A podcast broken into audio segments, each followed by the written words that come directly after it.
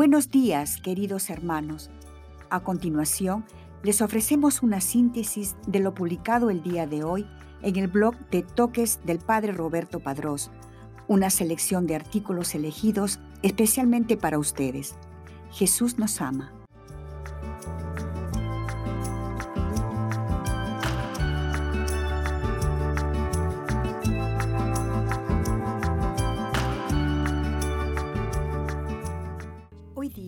La Iglesia conmemora a Santa Brígida de Suecia. Memoria litúrgica, 23 de julio. Fundadora. Martirologio romano. Santa Brígida, religiosa, nacida en Suecia, que contrajo matrimonio con el noble Ulfo, del que tuvo ocho hijos, a los cuales educó piadosamente consiguiendo al mismo tiempo con sus consejos y con su ejemplo que su esposo llevase una vida de piedad. Muerto éste, peregrinó a muchos santuarios y dejó varios escritos en los que habla de la necesidad de reforma tanto de la cabeza como de los miembros de la Iglesia. Puestos los fundamentos de la Orden del Santísimo Salvador en Roma, pasó de este mundo al cielo en 1373. Etimológicamente, Brígida significa aquella que es poderosa y fuerte. El origen es incierto, posiblemente hebreo o céltico. Fecha de canonización, 7 de octubre de 1391 por el Papa Bonifacio IX. Breve biografía.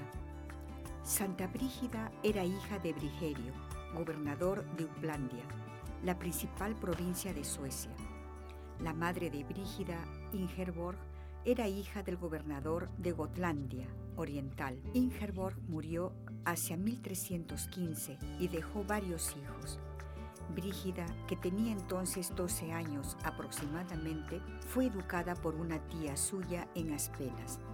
A los tres años hablaba con perfecta claridad, como si fuese una persona mayor, y su bondad y devoción fueron tan precoces como su lenguaje. Sin embargo, la santa confesaba que de joven había sido inclinada al orgullo y la presunción. La pasión, centro de su vida. A los siete años tuvo una visión de la Reina de los Cielos. A los diez, a raíz de un sermón sobre la pasión de Cristo que le impresionó mucho, soñó que veía al Señor clavado en la cruz y oyó estas palabras. Mira en qué estado estoy, hija mía. ¿Quién os ha hecho eso, Señor? preguntó la niña. Y Cristo respondió, los que me desprecian y se burlan de mi amor. Esa visión dejó una huella imborrable en Brígida y desde entonces la pasión del Señor se convirtió en el centro de su vida espiritual. Matrimonio. Antes de cumplir 14 años, la joven contrajo matrimonio con Ulf Gudmarsson, quien era cuatro años mayor que ella. Dios les concedió 28 años de felicidad matrimonial. Tuvieron cuatro hijos y cuatro hijas, una de las cuales es venerada con el nombre de Santa Catalina de Suecia. Durante algunos años, Brígida llevó la vida de la época, como una señora feudal en las posesiones de su esposo en Ulfasa, con la diferencia de que cultivaba la amistad de los hombres sabios y virtuosos. En la corte. Hacia el año 1335, la santa fue llamada a la corte del joven rey Magno II para ser la principal dama de honor de la reina Blanca de Namur. Pronto comprendió Brígida que sus responsabilidades en la corte no se limitaban al estricto cumplimiento de su oficio. Magno era un hombre débil que se dejaba fácilmente arrastrar al vicio. Blanca tenía buena voluntad, pero una irreflexiva y amante de lujo. La santa hizo cuanto pudo por cultivar las cualidades de la reina y por rodear a ambos soberanos de buenas influencias. Pero, aunque Santa Brígida se ganó el cariño de los reyes, no consiguió mejorar su conducta, pues no la tomaban en serio. Las visiones. La santa empezó a tener por entonces las visiones que habían de hacerla famosa. Estas versaban sobre las más diversas materias, desde la necesidad de lavarse hasta los términos del Tratado de Paz entre Francia e Inglaterra. Si el rey de Inglaterra no firma la paz, decía, no tendrá éxito en ninguna de sus empresas y acabará por salir del reino y dejar a sus hijos en la tribulación y la angustia.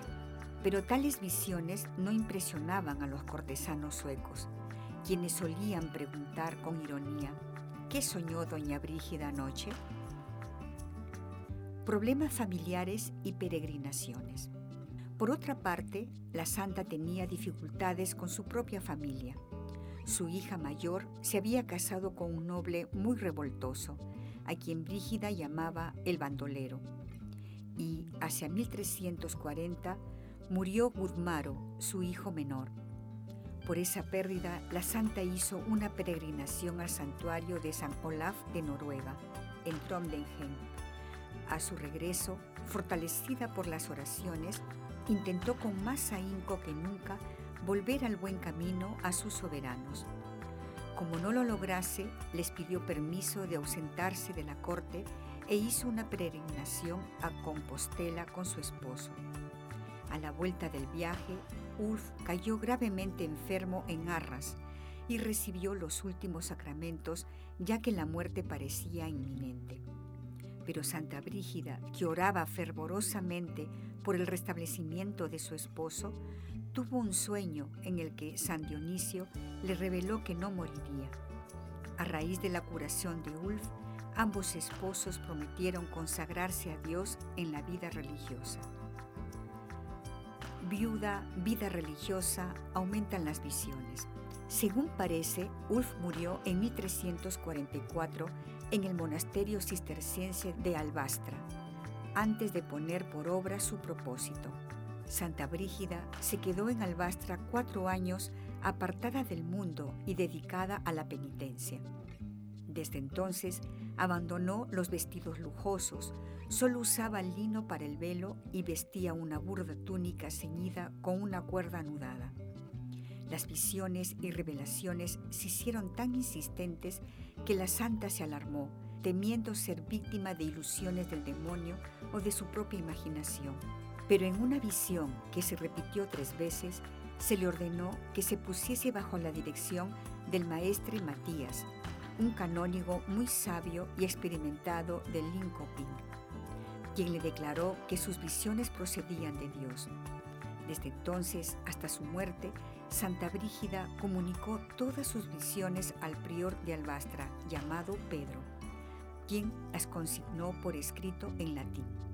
Ese período culminó con una visión en la que el Señor ordenó a la santa que fuese a la corte para amenazar al rey Magno con el juicio divino. Así lo hizo Brígida, sin excluir de las amenazas a la reina y a los nobles. Magno se enmendó algún tiempo y dotó liberalmente el monasterio que la santa había fundado en Bástena, impulsada por otra visión. En Bástena había 60 religiosas. En un edificio contiguo habitaba 13 sacerdotes en honor de los doce apóstoles y San Pablo, cuatro diáconos que representaban a los doctores de la iglesia y ocho hermanos legos.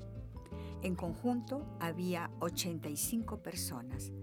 Santa Brígida redactó las constituciones según se dice, se las dictó el Salvador en una visión.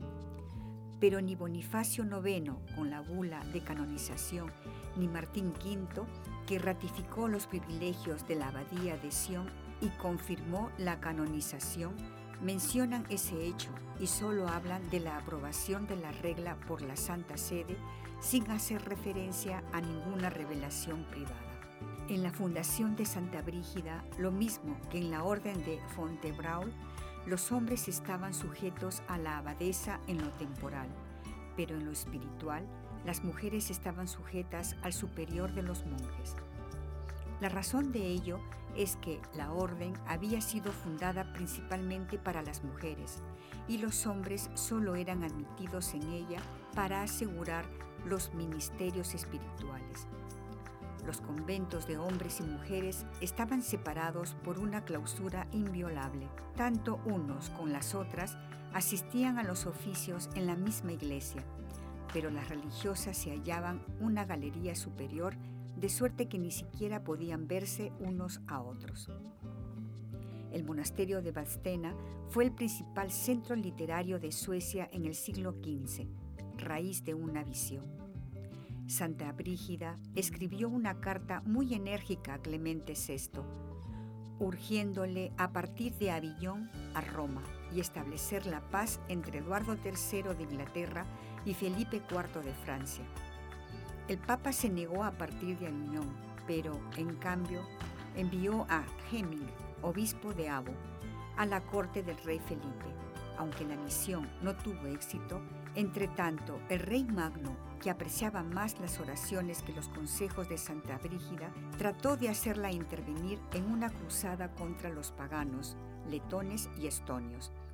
Pero en realidad se trataba de una expedición de pillaje. La santa no se dejó engañar y trató de disuadir al monarca.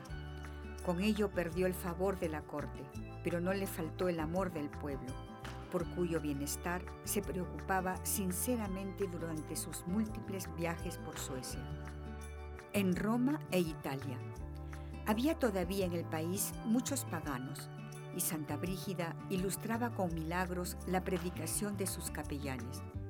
En 1349, a pesar de que la muerte negra hacía estragos en toda Europa, Brígida decidió ir a Roma con motivo del jubileo de 1350. Acompañada de su confesor Pedro de Scheninge y otros, se embarcó en Strandsund, en medio de las lágrimas del pueblo, que no había de volver a verla. En efecto, la santa se estableció en Roma, donde se ocupó de los pobres de la ciudad en la espera de la vuelta del pontífice a la ciudad eterna. Asistía diariamente a misa a las 5 de la mañana, se confesaba todos los días y comulgaba varias veces por semana, según era permitido en aquella época. El brillo de su virtud contrastaba con la corrupción de costumbres que reinaban entonces en Roma. El robo y la violencia hacían estragos. El vicio era cosa normal. Las iglesias estaban en ruinas y lo único que interesaba al pueblo era escapar de sus opresores. La austeridad de la santa, su devoción a los santuarios, su severidad consigo misma, su bondad con el prójimo, su entrega total al cuidado de los pobres y los enfermos, le ganaron el cariño de muchos. Santa Brígida atendía con particular esmero a sus compatriotas y cada día daba de comer a los peregrinos suecos en su casa que estaba situada en las cercanías de San Lorenzo in Damaso. Pero su ministerio apostólico no se reducía a la práctica de las buenas obras ni a exhortar a los pobres y a los humildes. En cierta ocasión fue al gran monasterio de Farfa para reprender al abad un hombre mundano que no se preocupaba absolutamente por las almas.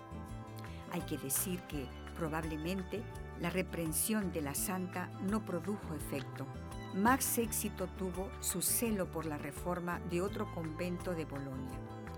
Allí se hallaba Brígida cuando fue a reunirse con ella su hija Santa Catalina, quien se quedó a su lado y fue su fiel colaboradora hasta el fin de su vida. Dos de las iglesias romanas más relacionadas con nuestra santa son la de San Pablo Extramuros y la de San Francisco de Ripa. En la primera se conserva todavía el bellísimo crucifijo, obra de Cavallini, ante el que Brígida acostumbraba a orar y que le respondió más de una vez. En la segunda iglesia se le apareció San Francisco y le dijo, ven a beber conmigo en mi celda. La santa interpretó aquellas palabras como una invitación para ir a Asís. Visitó la ciudad y de allí partió en peregrinación por los principales santuarios de Italia durante dos años. Profecías y revelaciones.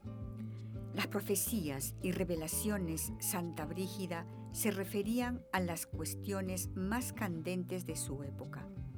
Predijo, por ejemplo, que el Papa y el Emperador se reunirían amistosamente en Roma. Al poco tiempo así lo hicieron. El Papa Beato Urbano V y Carlos IV en 1368. La profecía de que los partidos en que estaba dividida la ciudad eterna recibirían el castigo que merecían por sus crímenes disminuyeron un tanto la popularidad de la santa y aún le atrajeron persecuciones. Brígida fue arrojada de su casa y tuvo que ir con su hija a pedir limosna al convento de las Clarisas. Por otra parte, ni siquiera el Papa escapaba a sus severas admoniciones proféticas. El gozo que experimentó la santa con la llegada de Urbano a Roma fue de corta duración pues el pontífice se retiró poco después a Viterbo, luego a Montefiascone, y aún se rumoró que se disponía a volver a Aviñón. Al regresar de una peregrinación a Amalfi, Brígida tuvo una visión en la que nuestro Señor la envió a avisar al Papa que se acercaba la hora de su muerte, a fin de que diese su aprobación a la regla del convento de Badstena. Brígida había ya sometido la regla a la aprobación de Urbano V en Roma, pero el pontífice no había dado respuesta alguna. Así pues, se dirigió a Montefiascone montada en su mula blanca. Urbano aprobó en general la fundación y la regla de Santa Brígida que completó con la regla de San Agustín. Cuatro meses más tarde murió el pontífice Santa Brígida escribió tres veces a su sucesor, Gregorio XI, que estaba en Aviñón, combinándole a trasladarse a Roma. Así lo hizo el pontífice, cuatro veces después de la muerte de la santa. En 1371, a raíz de otra visión, Santa Brígida emprendió una peregrinación a los santos lugares acompañada de su hija Catalina, de sus hijos Carlos y Vingerio, de Alfonso de Badaterra y otros personajes. Ese fue el último de sus viajes. La expedición comenzó mal, ya que en Nápoles Carlos se enamoró de la reina Juana I, cuya reputación era muy dudosa. Aunque la esposa de Carlos vivía aún en Suecia y el marido de Juana estaba en España. Esta quería contraer matrimonio con él y la perspectiva no desagradaba a Carlos.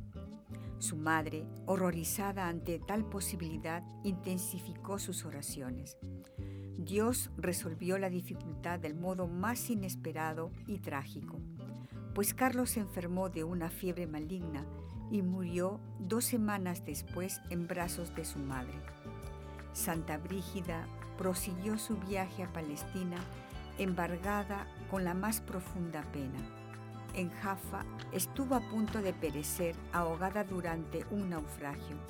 Sin embargo, durante la accidentada peregrinación, la santa disfrutó de grandes consolaciones espirituales y de visiones sobre la vida del Señor. A su vuelta de Tierra Santa en el otoño de 1372, se detuvo en Chipre, donde clamó contra la corrupción de la familia real y de los habitantes de Famagusta, quienes se habían burlado de ella cuando se dirigía a Palestina. Después pasó a Nápoles, donde el clero de la ciudad leyó desde el púlpito las profecías de Santa Brígida, aunque no produjeron mayor efecto entre el pueblo. La comitiva llegó a Roma en marzo de 1373. Brígida, que estaba enferma desde hacía algún tiempo, empezó a debilitarse rápidamente y falleció el 23 de julio de ese año, después de recibir los últimos sacramentos de manos de su fiel amigo, el padre Pedro de Albastra. Tenía entonces 71 años. Su cuerpo fue sepultado provisionalmente en la iglesia de San Lorenzo en Panisperna. Cuatro meses después, Santa Catalina y Pedro de Albastra condujeron triunfalmente las reliquias a Bastena, pasando por Dalmacia, Austria, Polonia y el puerto de Danzig. Santa Brígida, cuyas reliquias reposan todavía en la abadía por ella fundada, fue canonizada en 1391 y es la patrona de Suecia. Visiones y escritos. Uno de los aspectos más conocidos en la vida de San Brígida es el de las múltiples visiones con que la favorece el Señor, especialmente las que se refieren a los sufrimientos de la pasión y a ciertos acontecimientos de su época. Por orden del concilio de Basilea, el Juan de Torquemada, quien fue más tarde cardenal, examinó el libro de las revelaciones de la Santa y declaró que podía ser muy útil para la instrucción de los fieles, pero tal aprobación encontró muchos opositores. Por lo demás, la declaración de Torquemada significa únicamente que la doctrina del libro es ortodoxa y que las revelaciones no carecen de probabilidad histórica. El Papa Benedicto XIV, entre otros, se refirió a las revelaciones de Santa Brígida en los siguientes términos. Aunque muchas de esas revelaciones han sido aprobadas, no se les debe el asentimiento de fe divina. El crédito que merecen es puramente humana. Santa Brígida, con gran sencillez de corazón, sometió siempre sus revelaciones a las autoridades eclesiásticas y lejos de gloriarse por gozar de gracias tan extraordinarias, las aprovechó como una ocasión para manifestar su obediencia y crecer en amor y humildad. Si sus revelaciones la han hecho famosa, ello se debe en gran parte a su virtud heroica y consagrada por el juicio de la Iglesia. El libro de sus revelaciones fue publicado por primera vez en 1492. Las brigidinas tienen unas lecciones de maitines tomadas de sus revelaciones sobre las glorias de María, conocidas con el nombre de Sermo Angelicus, en recuerdo de las palabras del Señor a la Santa. Mi ángel te comunicará las lecciones que las religiosas de tus monasterios deben leer en maitines.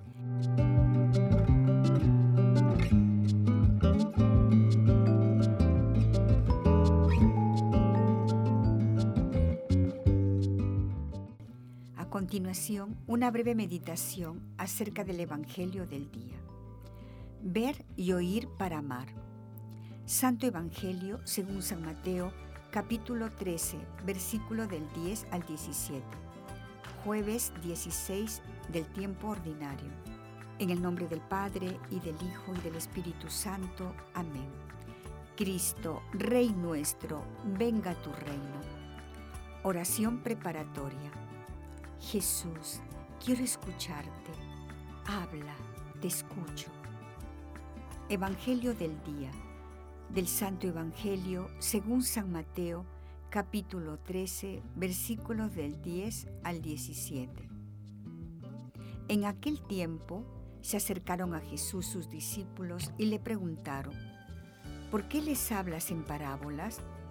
Él les respondió, a ustedes se les ha concedido conocer los misterios del reino de los cielos, pero a ellos no al que tiene se le dará más y nadará en la abundancia, pero el que tiene poco, aún ese poco se lo quitará. Por eso les hablo en parábolas, porque viendo no ven y oyendo no oyen ni entienden. En ellos se cumple aquella profecía de Isaías que dice, ustedes otros una otra vez y no entenderán. Mirarán y volverán a mirar pero no verán, porque este pueblo ha endurecido su corazón, ha cerrado sus ojos y ha tapado sus oídos con el fin de no ver con los ojos, ni oír con los oídos, ni comprender con el corazón, porque no quieren convertirse ni que yo los salve. Pero dichosos ustedes, porque sus ojos ven y sus oídos oyen. Yo les aseguro que muchos profetas y muchos justos desearon ver lo que ustedes ven y no lo vieron, y oír lo que ustedes oyen y no lo oyeron. Palabra del Señor. Gloria a ti, Señor Jesús. Medita lo que Dios te dice en el Evangelio. Es en la oración en donde encontramos el mejor lugar para acercarnos a Jesús. Prestemos atención en que debemos acercarnos como lo que somos, discípulos. Seamos como el discípulo amado. Recostémonos en el pecho del Señor y en intimidad con Él, preguntemos, ¿por, ¿por qué me hablas en parábolas? Es decir, en ocasiones no logro entenderte cuando me hablas. Después de expresarle nuestras dudas e inquietudes, demos lugar al silencio. Miremos al crucificado, contemplemos sus llagas y ese corazón traspasado por nuestros pecados. Un corazón que arde de amor por nosotros y no hace más que recibir ingratitudes y desprecios por parte de los hombres. Acabada la contemplación, escucha su respuesta. A ti se te ha dado a conocer los misterios del reino. Tú, querida alma piadosa, eres dichosa, pues tus ojos ven y tus oídos oyen lo que muchos quisieran ver y oír. Un Dios que muere por amor a ti. Recuerda que todo el que me ve, ve al Padre. Todo el que me oye, oye al Padre. En pocas palabras, tú ves y oyes lo que muchos quieren ver y oír, un Padre que te ama. Para hablar a esta alma que es profunda, para hablar a la Latinoamérica profunda, a la Iglesia no le queda otro camino que aprender continuamente de Jesús. Dice el Evangelio que hablaba solo en parábolas, imágenes que involucran y hacen partícipes que transforman a los oyentes de su palabra en personajes de sus divinos relatos. El santo pueblo fiel de Dios en América Latina no comprende otro lenguaje sobre él. Estamos invitados a salir en misión, no con conceptos fríos que se contentan con lo posible, sino con imágenes que continuamente multiplican y despliegan sus fuerzas en el corazón del hombre transformándolo en grano sembrado en tierra buena, en levadura que incrementa su capacidad de hacer pan de la masa, en semilla que esconde la potencia del árbol fecundo. Discurso de Su Santidad Francisco, 7 de septiembre de 2017. Diálogo con Cristo. Esta es la parte más importante de tu oración Disponte a platicar con mucho amor con aquel que te ama. Gracias por tus palabras. Ahora sí que hablas claro. Dame vida para dedicarme a responder en la medida de mis fuerzas a aquella petición de tu dulcísimo y amabilísimo corazón. Al menos tú ámame. Sí, eso busco, amarte sobre todas las cosas y en todas las cosas Dame vida para amarte, para que amándote pueda vivir. Propósito. Proponte uno personal, el que más amor implique en respuesta al amado. O si crees que es lo que Dios te pide, vive lo que se te sugiere a continuación. En un momento del día diré a Jesús que lo quiero. Despedida. Te damos gracias, Señor, por todos tus beneficios, a ti que vives y reinas por los siglos de los siglos. Amén. Cristo, Rey nuestro, venga tu reino. Virgen prudentísima, María, Madre de la Iglesia, ruega por nosotros. En el nombre del Padre, y del Hijo, y del Espíritu Santo. Amén.